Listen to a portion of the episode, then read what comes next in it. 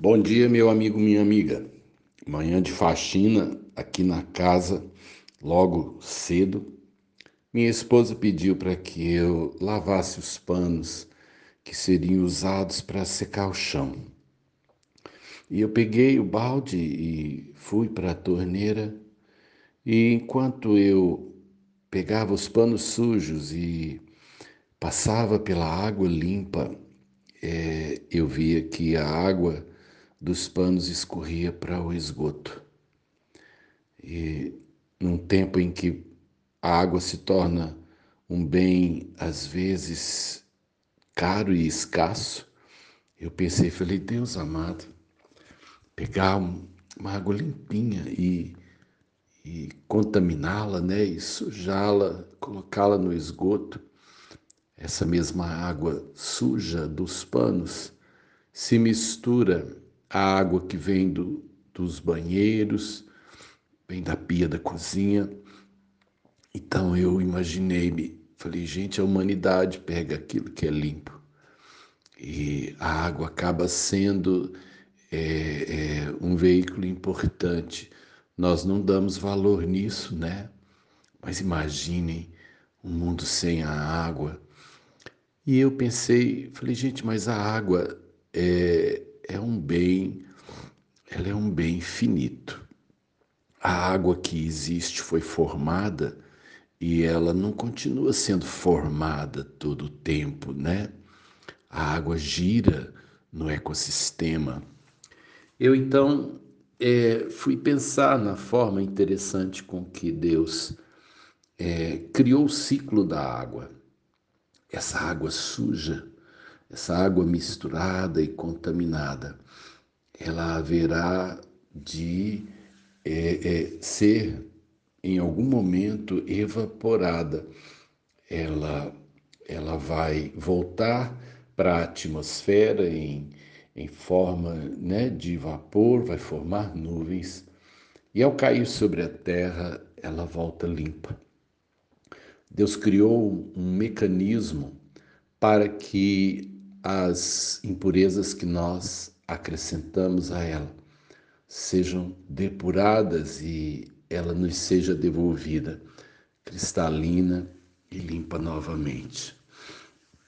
Eu penso assim também que nós, de alguma forma, quando passamos pela vida, nós somos acrescidos e misturados com a imperfeição dos homens.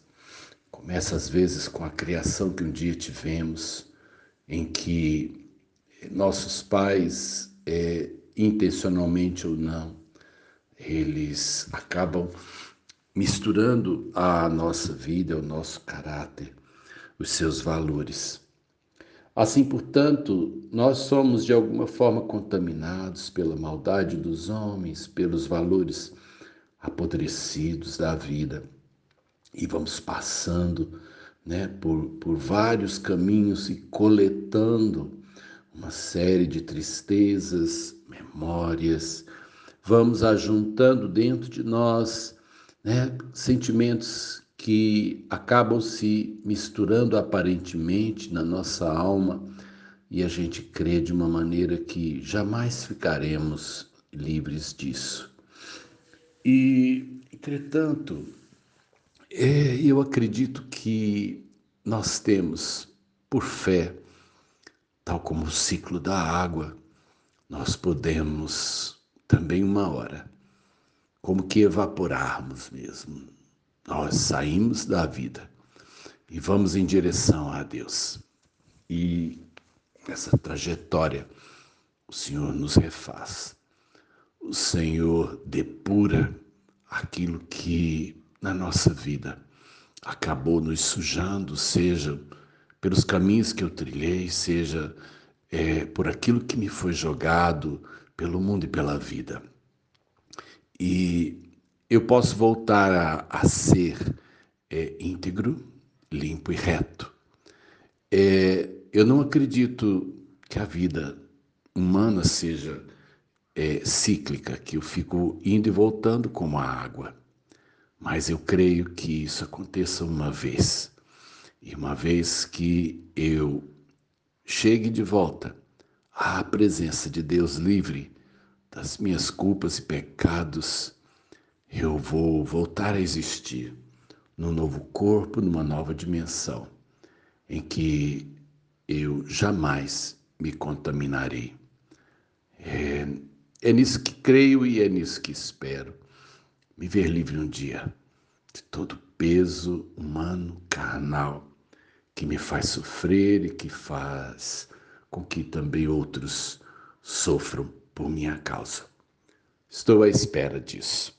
Enquanto isso, vamos escorrendo por aí. Hoje é mais um dia e eu rogo a Deus que o seu dia seja o melhor possível. Sérgio de Oliveira Campos, pastor da Igreja Metodista, Goiânia Leste, Graça e Paz.